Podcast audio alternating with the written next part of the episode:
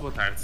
Estamos uh, na sede da CGTP com o Arménio Carlos, que muito gentil, gentilmente acedeu ao nosso convite para participar nos podcasts da Associação de Jovens Jus Laboralistas. Estamos num dia em que foram divulgados números sobre a abrangência da contratação coletiva em 2018, em que apontam para um aumento da cobertura das, da contratação coletiva de 10% em relação ao ano anterior, ultrapassando hoje os 900 mil trabalhadores.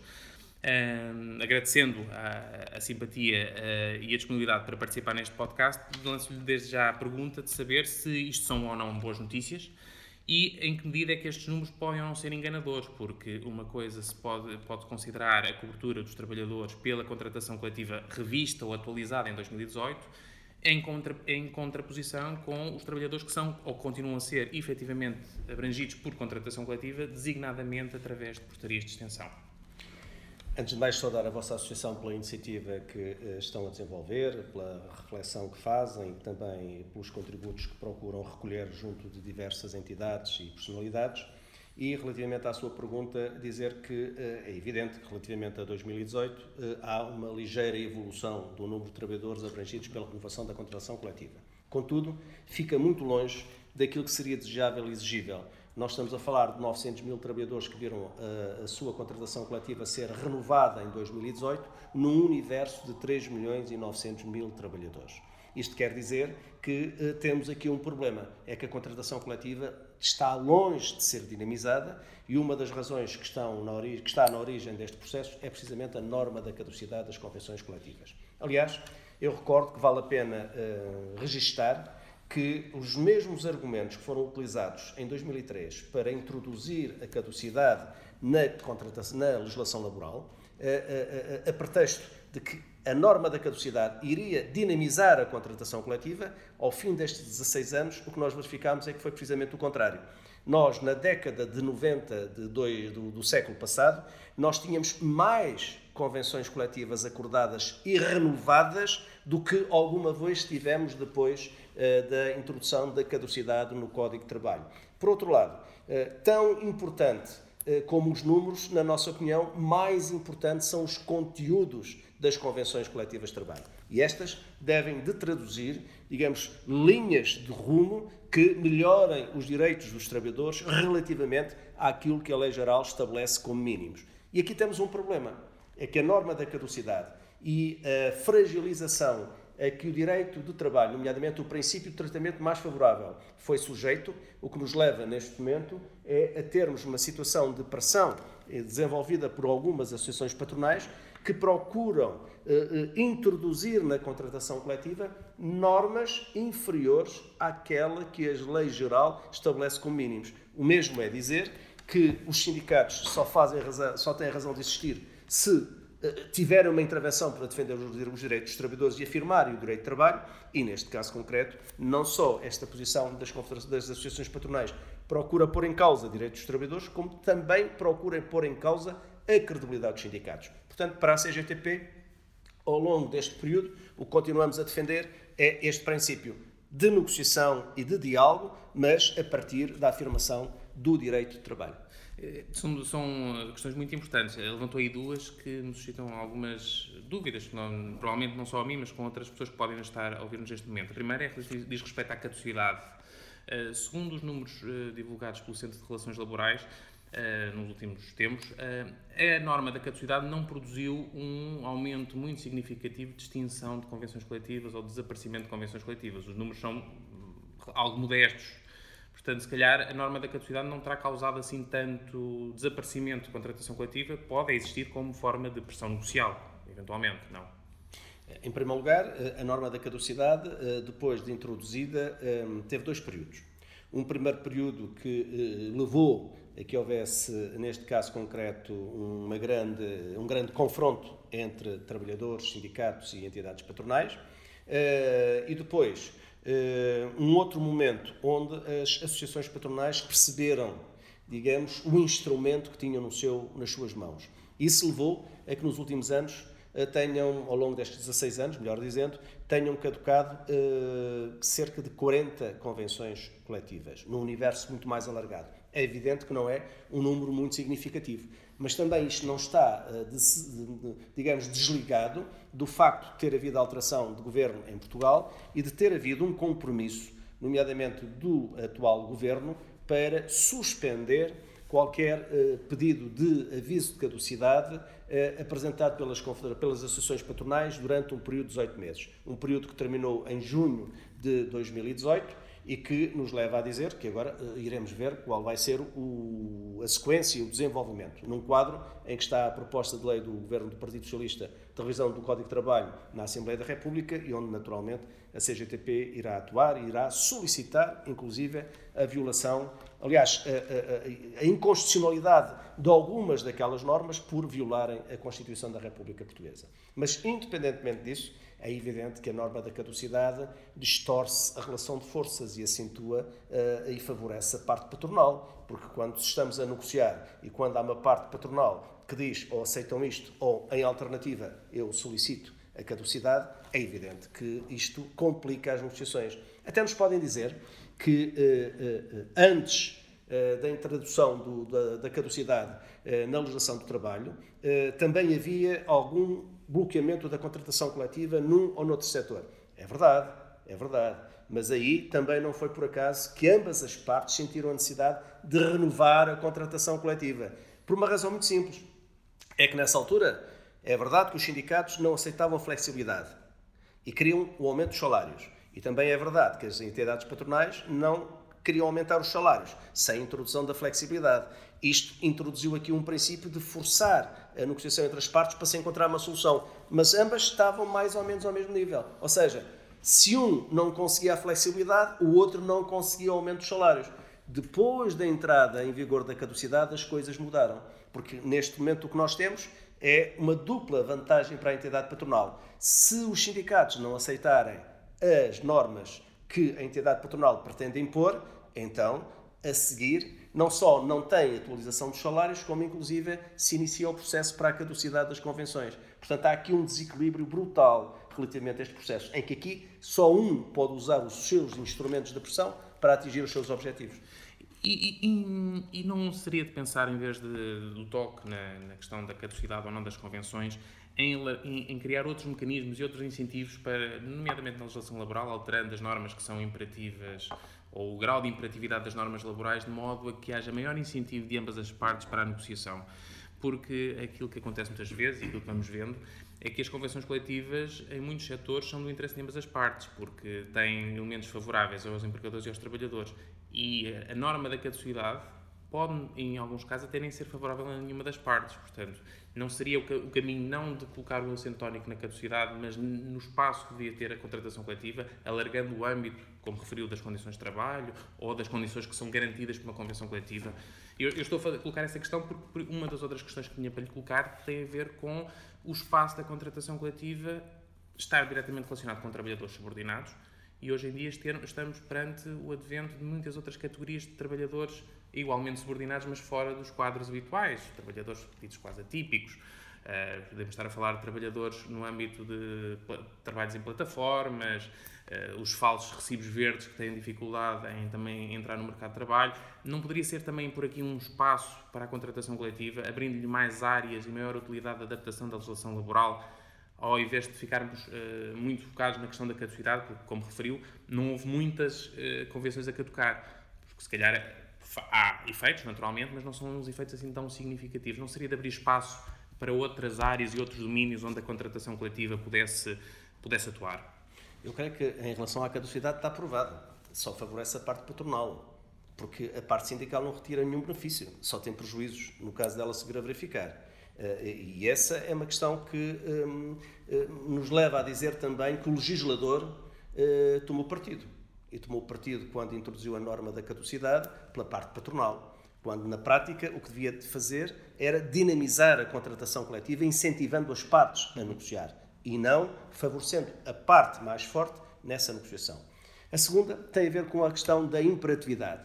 Nós entendemos que há hum, direitos que são fundamentais, individuais e coletivos, são fundamentais e, portanto, são imperativos do ponto de vista da responsabilidade social das empresas, mas não só da afirmação da dignidade, da defesa da mais-valia do trabalhador enquanto ser humano, onde o trabalho para ele também é uma realização pessoal, mas não só, a posição do trabalhador na sociedade em si e na perspectiva de desenvolvimento. E, portanto, essas normas imperativas têm que existir do ponto de vista do, das férias, do, do, ponto de vista do descanso semanal, mas do ponto mais de vista espaço à contratação coletiva. Sim, mas não, essas normas imperativas têm que existir.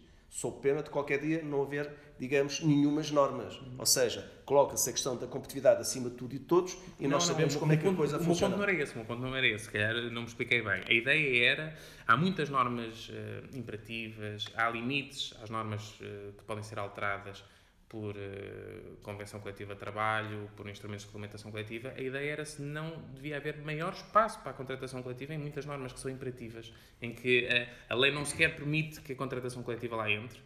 Há, há alguns... Por exemplo? Por exemplo, na definição das compensações a pagar ou das indenizações a pagar em, por motivos de experimento. Por exemplo, na regulação do próprio procedimento disciplinar, alterando algumas das regras que podem estar no Código de Trabalho. É? Estou-lhe a dar dois exemplos onde, onde e poderíamos falar de outros, de, dois exemplos onde provavelmente a, a, legislação é demasiado paternalista ou alguma, se calhar, alguma desconfiança pelos parceiros sociais, não sei, mas que se calhar devia uh, dar maior abertura a, aos parceiros sociais, às, aos sindicatos, às associações de empregadores para negociarem indo em sentido eventualmente diferente daquele, do modelo que está, que está na, uh, na lei, dando autonomia, garantindo essa autonomia coletiva, porque, em final de contas, quem conhece melhor as empresas e os setores e os trabalhadores, mais do que o governo, é ou são os, os designados, grosso modo, parceiros sociais. Pois, mas são as tais bases fundamentais que têm que ser aqui uh, asseguradas. E quando estamos a falar nas compensações por despedimento, estamos a falar a, a, a jusante daquilo que está montante, que é o despedimento. E há uma questão de fundo, que está na Constituição da República Portuguesa, que é o direito à segurança no emprego. E, portanto, quer dizer, essa deve ser a regra. Depois, eh, a questão das indemnizações a serem aplicadas, na nossa opinião, deve ser uma norma uh, uh, referencial no plano nacional. Não se justifica, corria-se o risco de amanhã, até por causa da norma da caducidade e da pressão patronal, digamos, os sindicatos serem confrontados a terem que aceitar indemnizações inferiores àquelas que neste momento já existem e, como sabe, foram revistas no âmbito do período em que a Troika esteve em Portugal e que eh, reduziram, em média, a compensação de 30 dias para 12 ou 18. E, portanto, houve aí uma redução significativa a pretexto de nos aproximarmos da média da União Europeia, quando, como sempre a CGTP disse, que o que estava em marcha era uma redução dos rendimentos dos trabalhadores no caso de haver despedimento. E quando um trabalhador, repare, quando um trabalhador, digamos, abandona uma empresa e é despedido sem justa causa, Portanto, esse trabalhador tem dois problemas de fundo. Um problema é que fica desempregado. E, portanto, fica com uma compensação relativamente ao período que esteve empregado, relativamente diminuta, já nos tempos que correm. A segunda questão são os problemas do ponto de vista psicológico a que é sujeito. Porque, ao contrário do que alguns pretendem fazer crer à sociedade, qualquer trabalhador não gosta de estar desempregado. Porque o facto de um trabalhador estar desempregado é simultaneamente um problema de afirmação na, na sociedade. E eu conheço muitos, mas mesmo muita gente que, lamentavelmente, infelizmente caiu no desemprego e tinha vergonha de dizer que estava desempregado. Porque esta é que é a questão de fundo. Portanto, em relação a essas matérias imperativas, nós entendemos que matérias dessa natureza, como pagamento das indemnizações, feriados, dias, dias de férias, etc., são imperativas e todos devem ter, digamos, uma referência universal. Relativamente a outras matérias, nós nunca pusemos em causa a discussão no que respeita à contratação coletiva. Agora, não podemos, é, na nossa opinião, é fazer, é transitar para a parte patronal a possibilidade de questionar algumas das matérias que hoje, sendo imperativas, são também por uma questão de respeito e de valorização, de dignificação dos trabalhadores enquanto a parte mais frágil na relação de trabalho. E, portanto, a relação de trabalho tem que ter aqui em presente esta componente do respeito e, acima de tudo, da proteção do elo mais fraco neste processo. Falou-me depois nas outras questões dos, dos desafios Sim, que hoje se colocam do ponto de vista da economia digital, enfim, todos os outros. São desafios muito significativos. Mas que não se vêm refletidos muitas vezes nas convenções coletivas. Por uma razão muito simples. É que se calhar, se formos a analisar, uma boa parte dessas, dessas questões hoje são tratadas não na generalidade, porque a maior parte das empresas e das associações patronais ainda não está vocacionada, não está preparada para essa, essa, ordem de grandeza, mas são tratadas num quadro de de um, reorganização das empresas, nomeadamente multinacionais, que recorrem a esse tipo de contratação. Uh, trabalho em casa, etc, etc. Pronto. E são organizadas em que moldes? Numa perspectiva não de contratualizar os serviços de um trabalhador uh, como um trabalhador por conta do trem, uh, mas pelo contrário, como um trabalhador que presta um serviço em nome individual às empresas e isso, desde logo, em alguns casos, subverte. Subverte a relação de trabalho, porque ele está a trabalhar para a empresa. Segundo lugar, subverte, prejudica o trabalhador, porque ele acaba por ficar com um conjunto de encargos que seriam da responsabilidade da empresa. Estou-me a lembrar, por exemplo, os recibos sociais, os recibos verdes ou outros, em que têm que pagar as suas contribuições para a segurança social, não é? Ao contrário daquilo que acontece com o trabalhador por conta de outra, em que paga 11%, enquanto a empresa paga 23,75%. E para além de outros fatores, nomeadamente pagamento de subsídios de férias, subsídio de Natal, etc. Portanto, o que se verifica neste momento é uma tentativa de algumas dessas empresas de recorrerem à prestação de serviços no plano individual para se libertarem da responsabilidade da uh, relação que é sempre uma relação uh, dependente da entidade patronal para que esta não assuma responsabilidades e reduza as, uh, digamos, as, os encargos que têm os trabalhadores. É isto que não pode acontecer e por isso não se estranha que uma boa parte da contratação coletiva hoje não aborde essas questões, não porque os sindicatos estejam uh, indisponíveis para o fazer, do ponto de vista da defesa dos direitos dos trabalhadores. É porque não interessa às entidades patronais fazê-lo, porque continuando a marcar um rumo no que respeita à relação de trabalho paralelo àquilo que tem a ver com a contratação coletiva, podem manter estes vínculos, contra, não é, vínculos podem manter estes, eh, estes serviços de contratualização sem terem os trabalhadores numa perspectiva de trabalhador por conta de outra, quando ele é efetivamente isso, trabalhador por conta de outra, mas está a prestar, digamos, uns serviços para que as empresas não tenham os encargos que terão com outros quaisquer.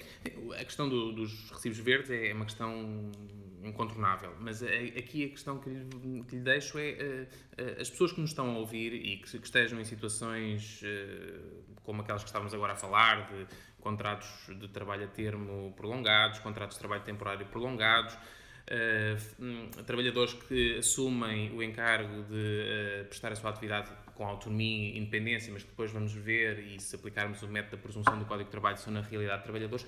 Que respostas é que estas pessoas que estão nestas situações podem ter hoje em dia dos sindicatos? É porque muitas vezes nós ouvimos eh, no dia a dia que estas pessoas podem não se sentir representadas pelos sindicatos que estão Uh, se calhar por falta de informação, dizem isso, mas que não se sentem representadas porque veem muitas vezes os sindicatos como uh, instrumentos de classe de pessoas que estão com contratos de trabalho por tempo indeterminado, efetivas nas empresas, permanentes, com alguma estabilidade, muitas vezes até só do setor público. Isto muitas vezes é aquilo que, que ouvimos.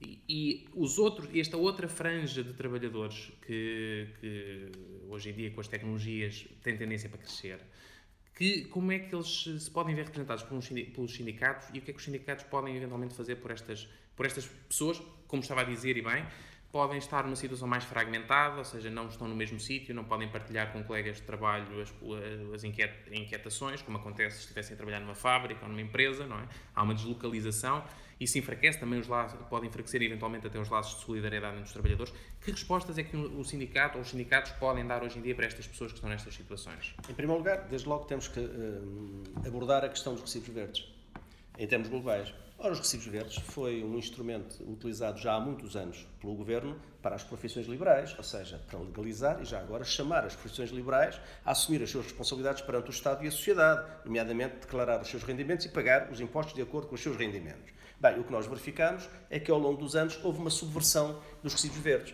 Aquilo que era uma exceção para os profissionais liberais tornou-se uma generali tornou-se numa generalização para trabalhadores que estavam por conta de outrem, neste caso concreto, a serem obrigados a assumir-se como trabalhadores coletados pela via dos recibos verdes. E a primeira questão que nós colocamos é esta: a um posto de trabalho permanente tem que responder a um vínculo de trabalho efetivo. Portanto, há que legalizar essas situações.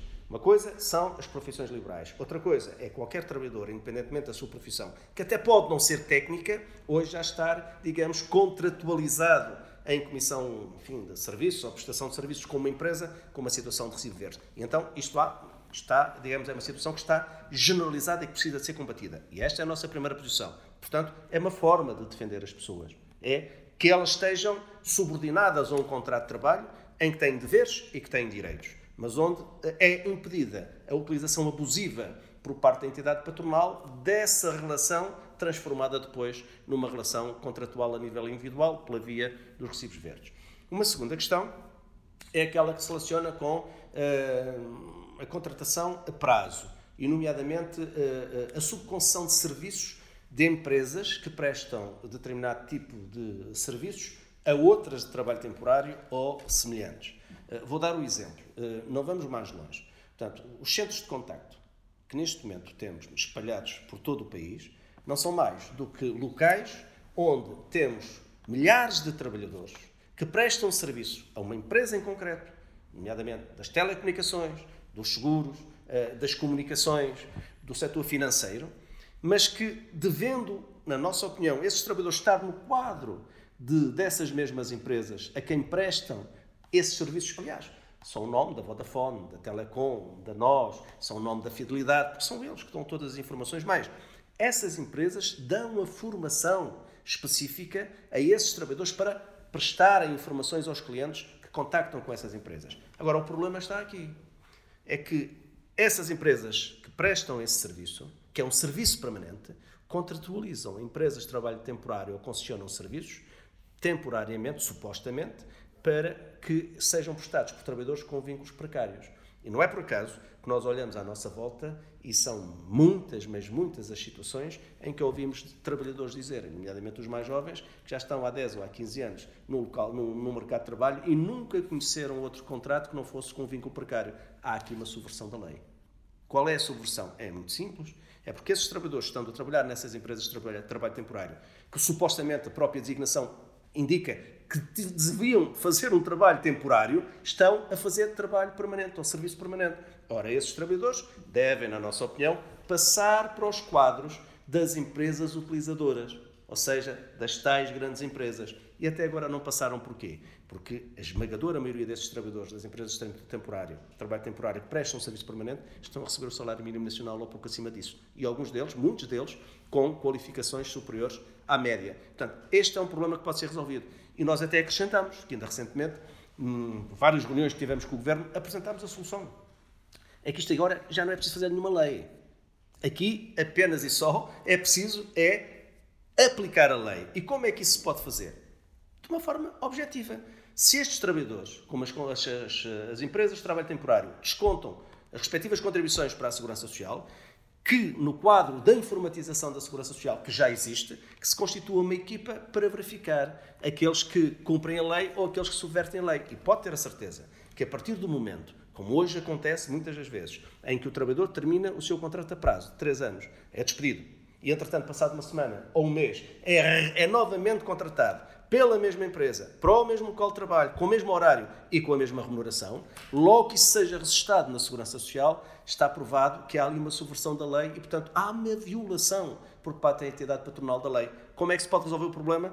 Atuando, penalizando a entidade patronal. E se isto for feito de imediato, num conjunto de situações, pode ter a certeza que no espaço de um ano vamos ter uma redução significativa dos níveis de precariedade. Porquê? Porque esses trabalhadores, claramente, estando a ocupar um posto de trabalho permanente, tem que ter um vínculo efetivo. E depois, na nossa perspectiva, deve ser uh, nos quadros da empresa prestadora de serviço e não na empresa de trabalho temporário. Porque se prestam aquele serviço, se recebem informação, se recebem todas as orientações e estão subordinados, inclusive, às orientações das empresas prestadoras, também devem ter, deste ponto de vista, os direitos dos trabalhadores dessas mesmas empresas. Muito obrigado. Um, a questão que coloca é bastante, também bastante relevante. Eh, há aqui só, eventualmente, termos em atenção que uh, nem todo o trabalho temporário, porque às vezes também se passa um bocadinho essa ideia que o trabalho temporário está ou elabora todo ele numa situação de legalidade, nem, não, é, não é esse o caso, pode haver casos de abuso. O problema é que provavelmente há pouca atuação para reprimir os casos de abuso. Isso nota-se muito, né? eventualmente pode-se notar muito ou não nesse setor, mas calhar também por falta de efetividade eh, dos organismos públicos, das autoridades públicas e, mais uma vez, eh, eh, da eventual representatividade não sindical, porque é um setor onde é muito difícil manter a representatividade sindical. Como estava a referir, são trabalhadores um, com baixos salários, com os contratos a termo, provavelmente nem, não, não sentem incentivos ou não têm sequer conhecimento da possibilidade de se verem representados por, por sindicatos que os representem neste tipo de questões que referiu. Não? Duas, duas notas. A primeira é que, relativamente às questões da, da precariedade, a lei já é muito, muito flexível, porque não está em causa, nós nunca pusemos em causa, por necessidades inerentes ao aumento da produção de uma empresa ou resposta a necessidades objetivas, que não se possa contratar trabalhadores com, vínculos precários durante um determinado período. Ah, mas a isso é exceção. É, é exceção. Ora, como sabe, o que nós temos, infelizmente, em Portugal é que aquilo que era a exceção paulatinamente se está a, a generalizar como regra. E é isso que não pode acontecer. Depois, no que concerne à representação dos trabalhadores e à identificação deles com os sindicatos. Por acaso é interessante, é que nós nos últimos três anos, depois de termos lançado a campanha um, da CGTP contra a precariedade, o que nós temos tido é um aumento da sindicalização e da intervenção reivindicativa dos trabalhadores. Eu posso lhe dar exemplos na Manpower, na Randstad, na Fidelidade de Seguros, nomeadamente em Évora, eh, na NOS, que ainda tiveram agora recentemente duas greves em vésperas de Natal e vésperas de Ano Novo, mas muitas mais. E, portanto, estamos aqui a criar condições para ir mais longe. Agora, isto leva-nos a dizer que hum, este processo, que não sendo um processo fácil, é um processo que também implica, da parte do governo, eh, firmeza e, sobretudo, vontade política em resolver. E se o governo tiver vontade política em ultrapassar alguns dos mecanismos e algumas das hum, eh, situações que hoje decorrem para subverter a lei, é evidente que nós podemos ir mais longe. Estou-me a lembrar, por exemplo, da ACT. O problema da ACT não é só um problema de falta de meios, é também, digamos, uma opção do ponto de vista da intervenção no terreno, que, na nossa opinião, está desajustada da realidade.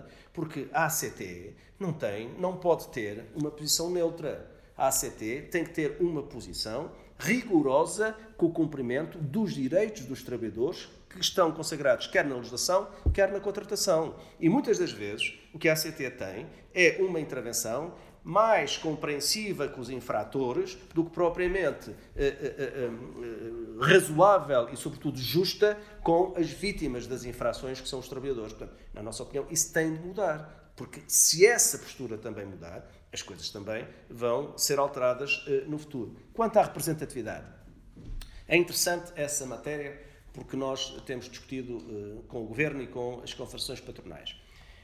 No diálogo social, tem, eh, o diálogo social, do ponto de vista da concertação, tem uh, uma estrutura tripartida. Governo, uh, confederações patronais, confederações sindicais. Mas depois, esse diálogo social suporta-se em pilares, um dos quais é o direito de negociação, que é bilateral. Associações sindicais, associações patronais.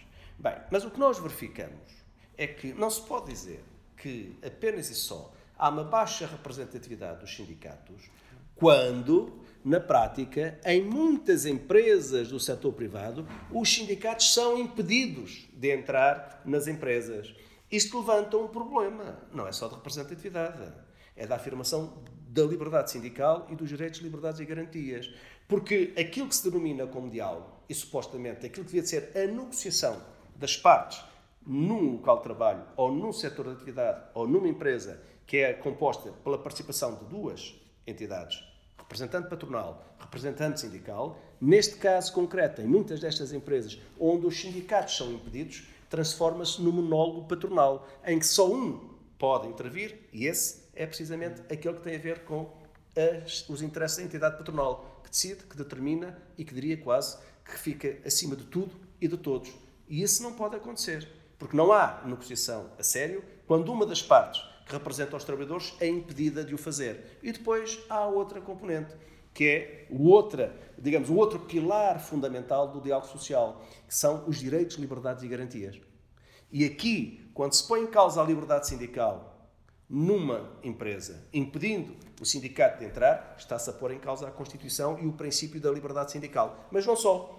É que não havendo liberdade sindical nessa empresa, também o exercício dos restantes direitos individuais e coletivos, fica mais pressionado Porque também aqui, muitos dos trabalhadores, nomeadamente com tanta precariedade que hoje se verifica, têm medo de exigir o cumprimento daquilo que por lei e por contratação coletiva lhes deve ser atribuído. E, portanto, temos aqui três problemas. Um problema do princípio da negociação da contratação coletiva, um problema de liberdade sindical, violação do direito constitucional, porque põe em causa a liberdade sindical, e um problema da efetivação dos direitos dos trabalhadores individualmente e coletivamente. Portanto, é isto que precisa de ser tratado. E, portanto, aquilo que nós dizemos é que estamos disponíveis para aferir a representatividade. Mas as regras têm que ser cumpridas e têm que ser respeitadas. Porque eu não posso estar a dizer ao outro que está do outro lado, vamos lá aferir o que é que cada um vale, quando ao mesmo tempo não permito que o outro entre no meu espaço para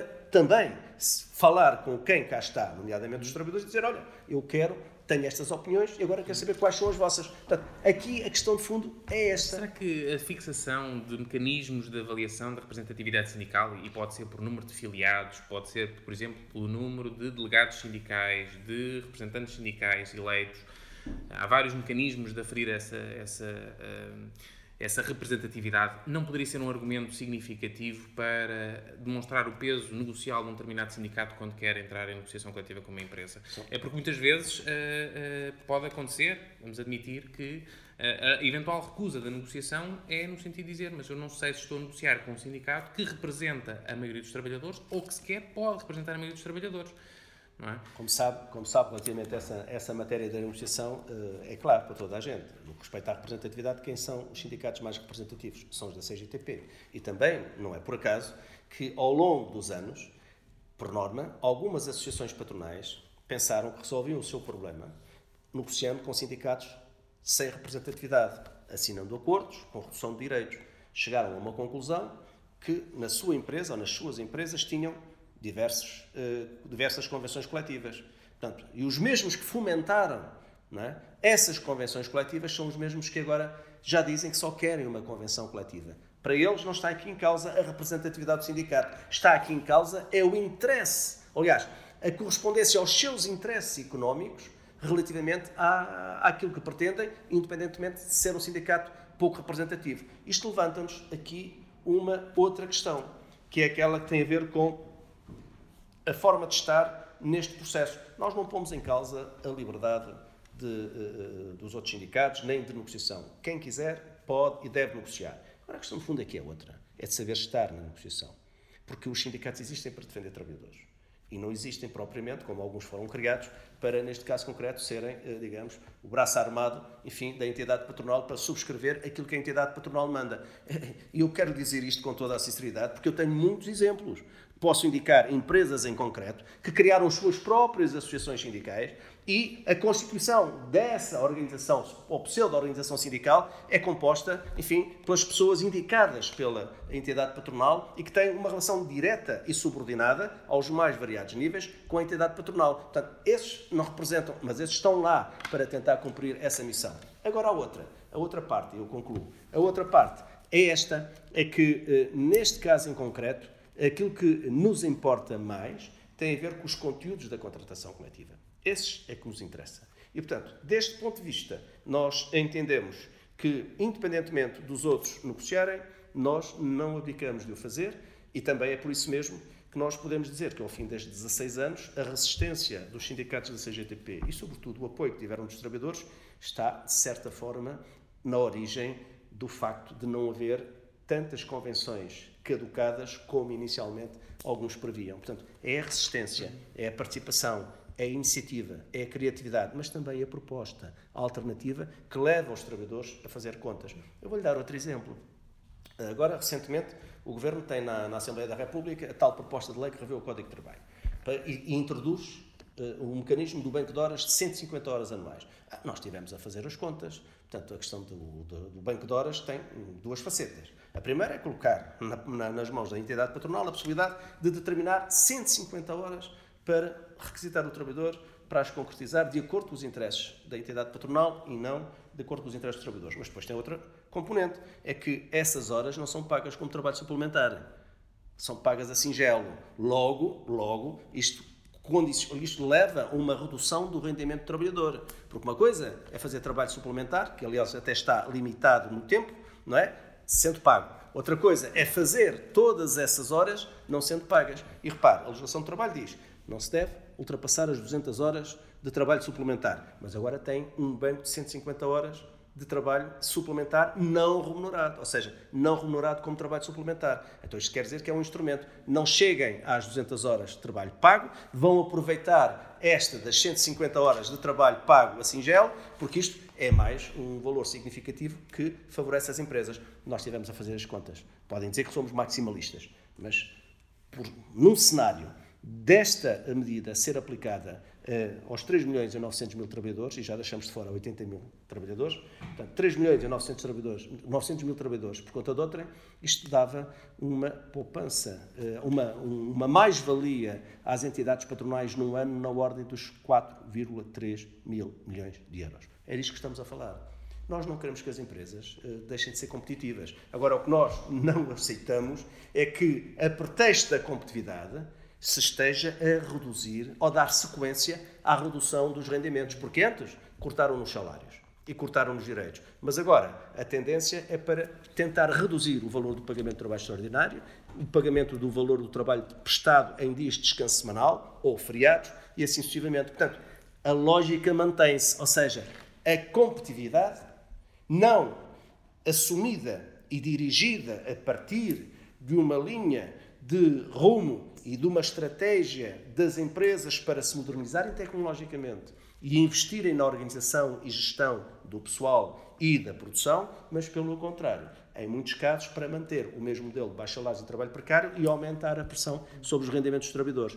E termino com esta ideia. Repare como é interessante verificar que as empresas que se modernizaram, que investiram na, na, nas tecnologias, que, que se reorganizaram de um ponto de vista da organização e gestão das empresas, mas não só, também do ponto de vista técnico, não é? são empresas que produzem muito mais e já agora, na maior parte dos casos, têm uma relação com os trabalhadores em que estes se, se veem reconhecidos pelo trabalho que desenvolvem, quer no que respeita à retribuição, embora a gente reclame sempre mais, quer no que respeita a um conjunto de regras do cumprimento dos direitos. E estas são as questões de fundo. Mas é, é, aquilo que disse, mais uma vez, tem, tem, alguns aspectos bastante interessantes. Pegando ainda na questão do Banco de Horas, uma das propostas que está em cima da mesa é a eliminação do Banco de Horas individual. Sim. Ou seja, passa a existir o Banco de Horas negociado, grosso modo, por IR, eh, ou previsto em IRCT. Aí está o espaço do, do, dos sindicatos e das associações de empregadores. Portanto, seriam os, os, melhores juízes para aferir se o Banco de Horas é ou não admissível para uma entidade, para uma empresa, para um setor de atividade e, como sabemos, eh, o Banco de Horas não tem necessariamente que ser remunerado em singelo, pode dar também tempo livre, dias de férias. E hoje em dia, um dos princípios que tem sido, um dos temas que tem estado muito em voga é a matéria da conciliação da vida pessoal e familiar com a vida profissional. E muitas vezes há muitos trabalhadores que, se calhar, preferiam, em vez de ter a remuneração por trabalho extra, ter mais tempo livre, às vezes para a família, para os amigos ou para outras atividades e às vezes o banco de horas pode não ter esse efeito necessário de uma substituição direta e insubstituível do, do, do trabalho suplementar. Há alguns casos onde isso, onde isso ocorre, é? Mas em qualquer dos casos, com esta reforma que está em, em, discussão na Assembleia da República, isto passa para, passa para os parceiros sociais, a possibilidade de decidirem, nomeadamente, a forma de compensação. E, portanto, esses problemas que, que referiu podem perfeitamente, eventualmente, ser resolvidos na mesa das negociações. Só em parte tal como a proposta está concebida, se não houver acordo na mesa das negociações, pode-se passar à fase seguinte, em que 65%, até agora são 75%, mas agora 65% dos trabalhadores pela via do Banco de Horas Grupal podem aprovar e depois nós associamos a esta questão uma outra. E como é que se faz a representatividade? Onde é que está o sindicato, em alguns casos, para assegurar que essa uh, discussão é feita no sentido correto quando são impedidos de entrar nas empresas? Portanto, essa é outra das outra, matérias. Essa é outra questão que É outra das matérias que confirma aquilo que eu dizia. Mas já agora, só para completar, para dizer esta, esta ideia também, em relação ainda ao, ao, aos bancos de hora, aos bancos de horas e a articulação com a vida pessoal e familiar. Nós estamos a falar de coisas uh, distintas. Porque partimos do, ou parte-se do princípio que o banco de horas pode interessar às duas partes. Mas para interessar às duas partes é preciso que as duas partes estejam de acordo. Mas agora acabou o Banco de Horas individual. Sim, mas neste caso concreto há o Banco de Horas grupal, que neste caso em concreto, se porventura os 65%, que até é o número mais reduzido do que era antigamente, dos trabalhadores forem pressionados a aceitar, os outros 35% têm que cumprir. são obrigados a cumprir. E, portanto, até que está aqui o direito individual de dizer que não está interessado. Portanto, há uma imposição, muitas das vezes nós sabemos, que ocorre nas empresas, que vai contra a vontade dos trabalhadores, mesmo que eles não digam que estão, mesmo que eles votem a favor, mas votam a favor porque têm medo, muitos deles, têm medo. Porque depois a outra questão é esta. Repare, se me perguntarem, está interessado em. Eh, não vamos mais longe. As questões da, da articulação da vida pessoal e familiar, no que respeita, por exemplo, ao acompanhamento dos pais e das mães, dos filhos até 12 anos. A lei estabelece a flexibilidade do horário solicitada pelo trabalhador.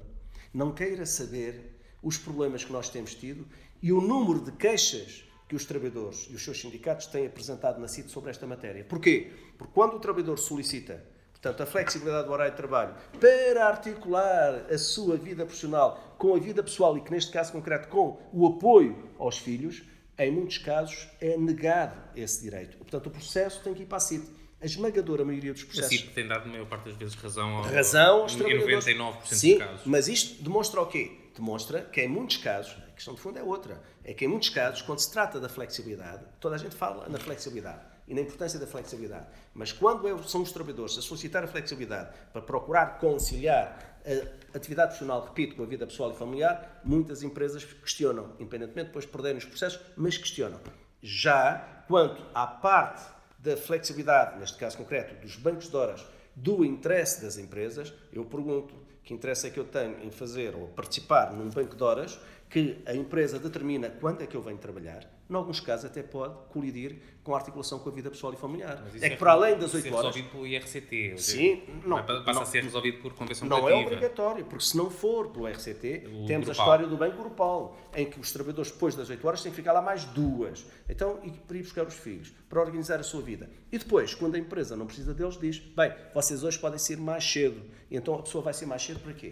Qual, o, o que é que daí, qual é com honrosas exceções, ou com algumas exceções, o que é que resulta de mais-valia para a articulação com a vida pessoal e familiar? Sair de 3 horas, 4 horas mais cedo? Pronto. Beneficia? Não.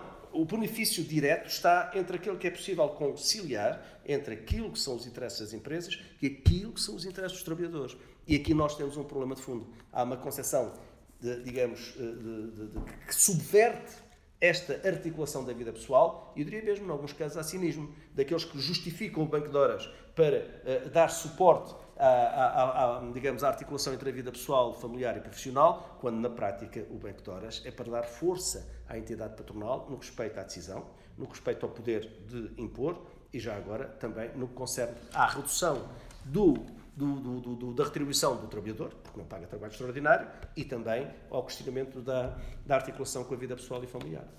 Muito bem. Para terminar, eu queria só deixar um, uma pergunta eh, aqui quase de súmula sobre a matéria da, da contratação coletiva, que era a seguinte. Eh, seria admissível que eh, uma, uma reforma da contratação coletiva passasse pela definição de critérios claros de representatividade dos sindicatos? Pela eliminação ou redução das portarias de extensão e pela criação de convenções coletivas de eficácia geral como existem noutros países. Deixando de, ser um, deixando de como, um, como referiu há pouco, haver sindicatos pouco representativos, que esse aqui tem uma portaria de extensão e a convenção coletiva tem exatamente o mesmo peso que uma, que uma outra negociada por um sindicato com maior representatividade. Seria este uma via de solução do problema da contratação coletiva uh, para a sua dinamização ou até para a sua dignificação? Ou outra via possível que, que visse como, como admissível? Em primeiro lugar, tão importante como a representatividade é a questão da importância dos conteúdos. Essa é que é a questão de fundo. E, na nossa opinião, representatividade, se quiserem uh, discutir ou rediscutir novamente o problema, nós temos à vontade. Ainda há pouco falava, e bem, Sim. nós apresentámos há uns anos atrás, um, digamos, uma proposta sobre o conceito e os critérios de representatividade. Número de associados, número de dirigentes sindicais, número de delegados sindicais, número de plenários realizados, número de acordos celebrados, número de atividades, nomeadamente até lutas, greves, iniciativas, concentrações e outras realizadas. Isso dá uma dimensão global. Mas essa dimensão global não pode ficar só por aí. É, é que nós, repito, nós não somos impedidos de entrar em muitas empresas. E o que nós queremos é que a representatividade só se pode aferir a partir do momento em que nos deixem entrar. Por exemplo, não faz sentido, não é? Quer dizer, que a lei eh, preveja eh, eh, que um dirigente sindical que não é trabalhador da empresa possa, desde que avise com 6 horas de antecedência o respectivo sindicato, possa participar em plenários com os trabalhadores dessa empresa. Um dirigente exterior a essa empresa. Mas que depois nós não possamos entrar nas empresas porque dizem que nós não temos delegados sindicais nas empresas. Então, se não nos deixam entrar, como é que nós podemos sindicalizar? Como é que nós podemos ter associados? Como é que os associados podem eleger delegados sindicais? Essa é uma questão de fundo. A segunda tem a ver com as portarias de extensão. Na nossa opinião, eh, nós temos um, tecido empresarial que é, é conhecido de todos. E, portanto, 90, eh, mais de 90% das nossas empresas têm menos de 10 trabalhadores. Portanto, se neste caso em concreto, muitas delas nem sequer, a esmagadora maioria, não são associadas nas, na, nas associações patronais. Portanto, se não tivermos a garantia de que a contratação coletiva que subscrevemos é generalizada a outros trabalhadores através das portarias de extensão, isto levanta dois problemas. Primeiro, discriminação salarial. É? Trabalhadores que fazem a mesma coisa, ou sensivelmente a mesma coisa, mas que ganham de forma diferente. Segundo, concorrência desleal entre as empresas que isto acaba por ser um incentivo para que as empresas. Mas também é uma barreira à entrada no mercado de, pequenas, de micro e pequenas empresas. Pois, mas então. Mas, uh... mas isso também é uma barreira à entrada de pequenas e microempresas. Não, porque... não. Esse, esse, problema está ultrapassado com o chamado, o chamado simplex, a empresa na hora. Nunca se constitu, com, digamos, constituíram tantas não, não, em empresas. termos de custos, ou seja, se, se, uma empresa que está no mercado pode pagar salários muito acima, ou muito acima, ou algo acima dos, do, dos mínimos uma empresa que está a começar no início provavelmente eh, não tem os mesmos meios. E, portanto, a portaria de extensão pode ser uma barreira e uma forma de garantir, eh, podemos até dizer que uma, a, a, possibilidade, a emissão de portaria de extensão, admita, eh, podemos admitir isso, pode ou não ser como uma forma de exclusão de, competi de competidores, porque eu, através das portarias de extensão, aumento os custos de, de atividade e torna eventualmente inviável a entrada de novos concorrentes no mercado. Mas, mas vamos lá ver uma coisa mas temos ou não temos regras de funcionamento? Há princípios ou não, direitos mínimos que são precisos salvaguardar? É estão no Código do Trabalho, por exemplo. Ah, então, mas o questão para, caso, para as microempresas e para as... E tem que estar na contratação Sim. coletiva. Porque então, quer dizer, por um lado diz que se quer dinamizar a contratação coletiva, mas depois impõe-se ou impede-se que ela se concretize. Porque a partir daí, seguindo esse raciocínio, uhum. não é? o que nós tínhamos era uma série de empresas que, a pretexto de terem maiores encargos, digamos, eh, eh, eh, ou não se, supostamente iam justificar que não se constituíam ou que não se criavam por causa desses encargos. Ou então dizer, não, acabe-se com as portarias de extensão e nós vamos criar as nossas empresas, pagamos o salário mínimo nacional e o problema não, está resolvido. A questão, nunca seria, então, a questão nunca seria a eliminação das portarias de extensão, seria a substituição das portarias de extensão por um outro sistema que passasse por, por exemplo, convenções coletivas de eficácia geral. Mas as convenções coletivas Porque as, as portarias de extensão, aquilo que, que, que, vemos muitas vezes é que elas é, é muito difícil ou é pouco comum existir uma convenção coletiva que não tenha uma portaria de extensão. Existem razões parte... óbvias, porque é? é? evidente, como, como também se saberá, que a representação patronal é muito, muito, muito frágil e uma boa parte das empresas não está, não está afiliada. E, portanto, a questão de fundo que se coloca aqui é esta: como é que vamos é resolver? Vamos deixar, vamos deixar um número, a maioria dos trabalhadores, que é de que se trata, dos, a maioria das empresas de fora da aplicação de uma contratação uhum. coletiva, então, isso pode ser um incentivo à, à desregulamentação e já agora à, à, redução, à redução dos encargos dessas empresas com os trabalhadores. O mesmo é dizer à concorrência desleal. E não é justo. Já agora, uma empresa cumpre com os seus deveres perante os trabalhadores, depois seja, digamos, prejudicada pela concorrência desleal de outras que, enfim, chamadas empresas de vão de escada, que às vezes até não estão no vão de escada, até estão em hotéis, mas que funcionam de uma maneira à margem das leis e já agora à margem daquilo que são, eh, digamos, os princípios de uma relação de trabalho que tem que ser salvaguardada e, valorizada. Eh, muito obrigado por, eh, por, esta oportunidade que nos concedeu de discutirmos estes temas de, de contratação coletiva. Julgo que ficam vários temas para, para reflexão e para debate. E deixo aqui naturalmente, em nome da Associação, muito obrigado à CGTP e um desafio também que, caso pretendam eh, desenvolver alguma iniciativa uh, da qual possam considerar oportuna a participação da Associação de Jovens Juros Liberalistas, estamos naturalmente ao vosso, ao vosso inteiro dispor. Um muito, muito obrigado por esta, por esta oportunidade. Nós é que agradecemos e, e desejamos mais uma vez muitas felicidades. Pela nossa parte, sempre disponíveis para cooperar, discutir uh, sobre estas e outras matérias. Muito obrigado.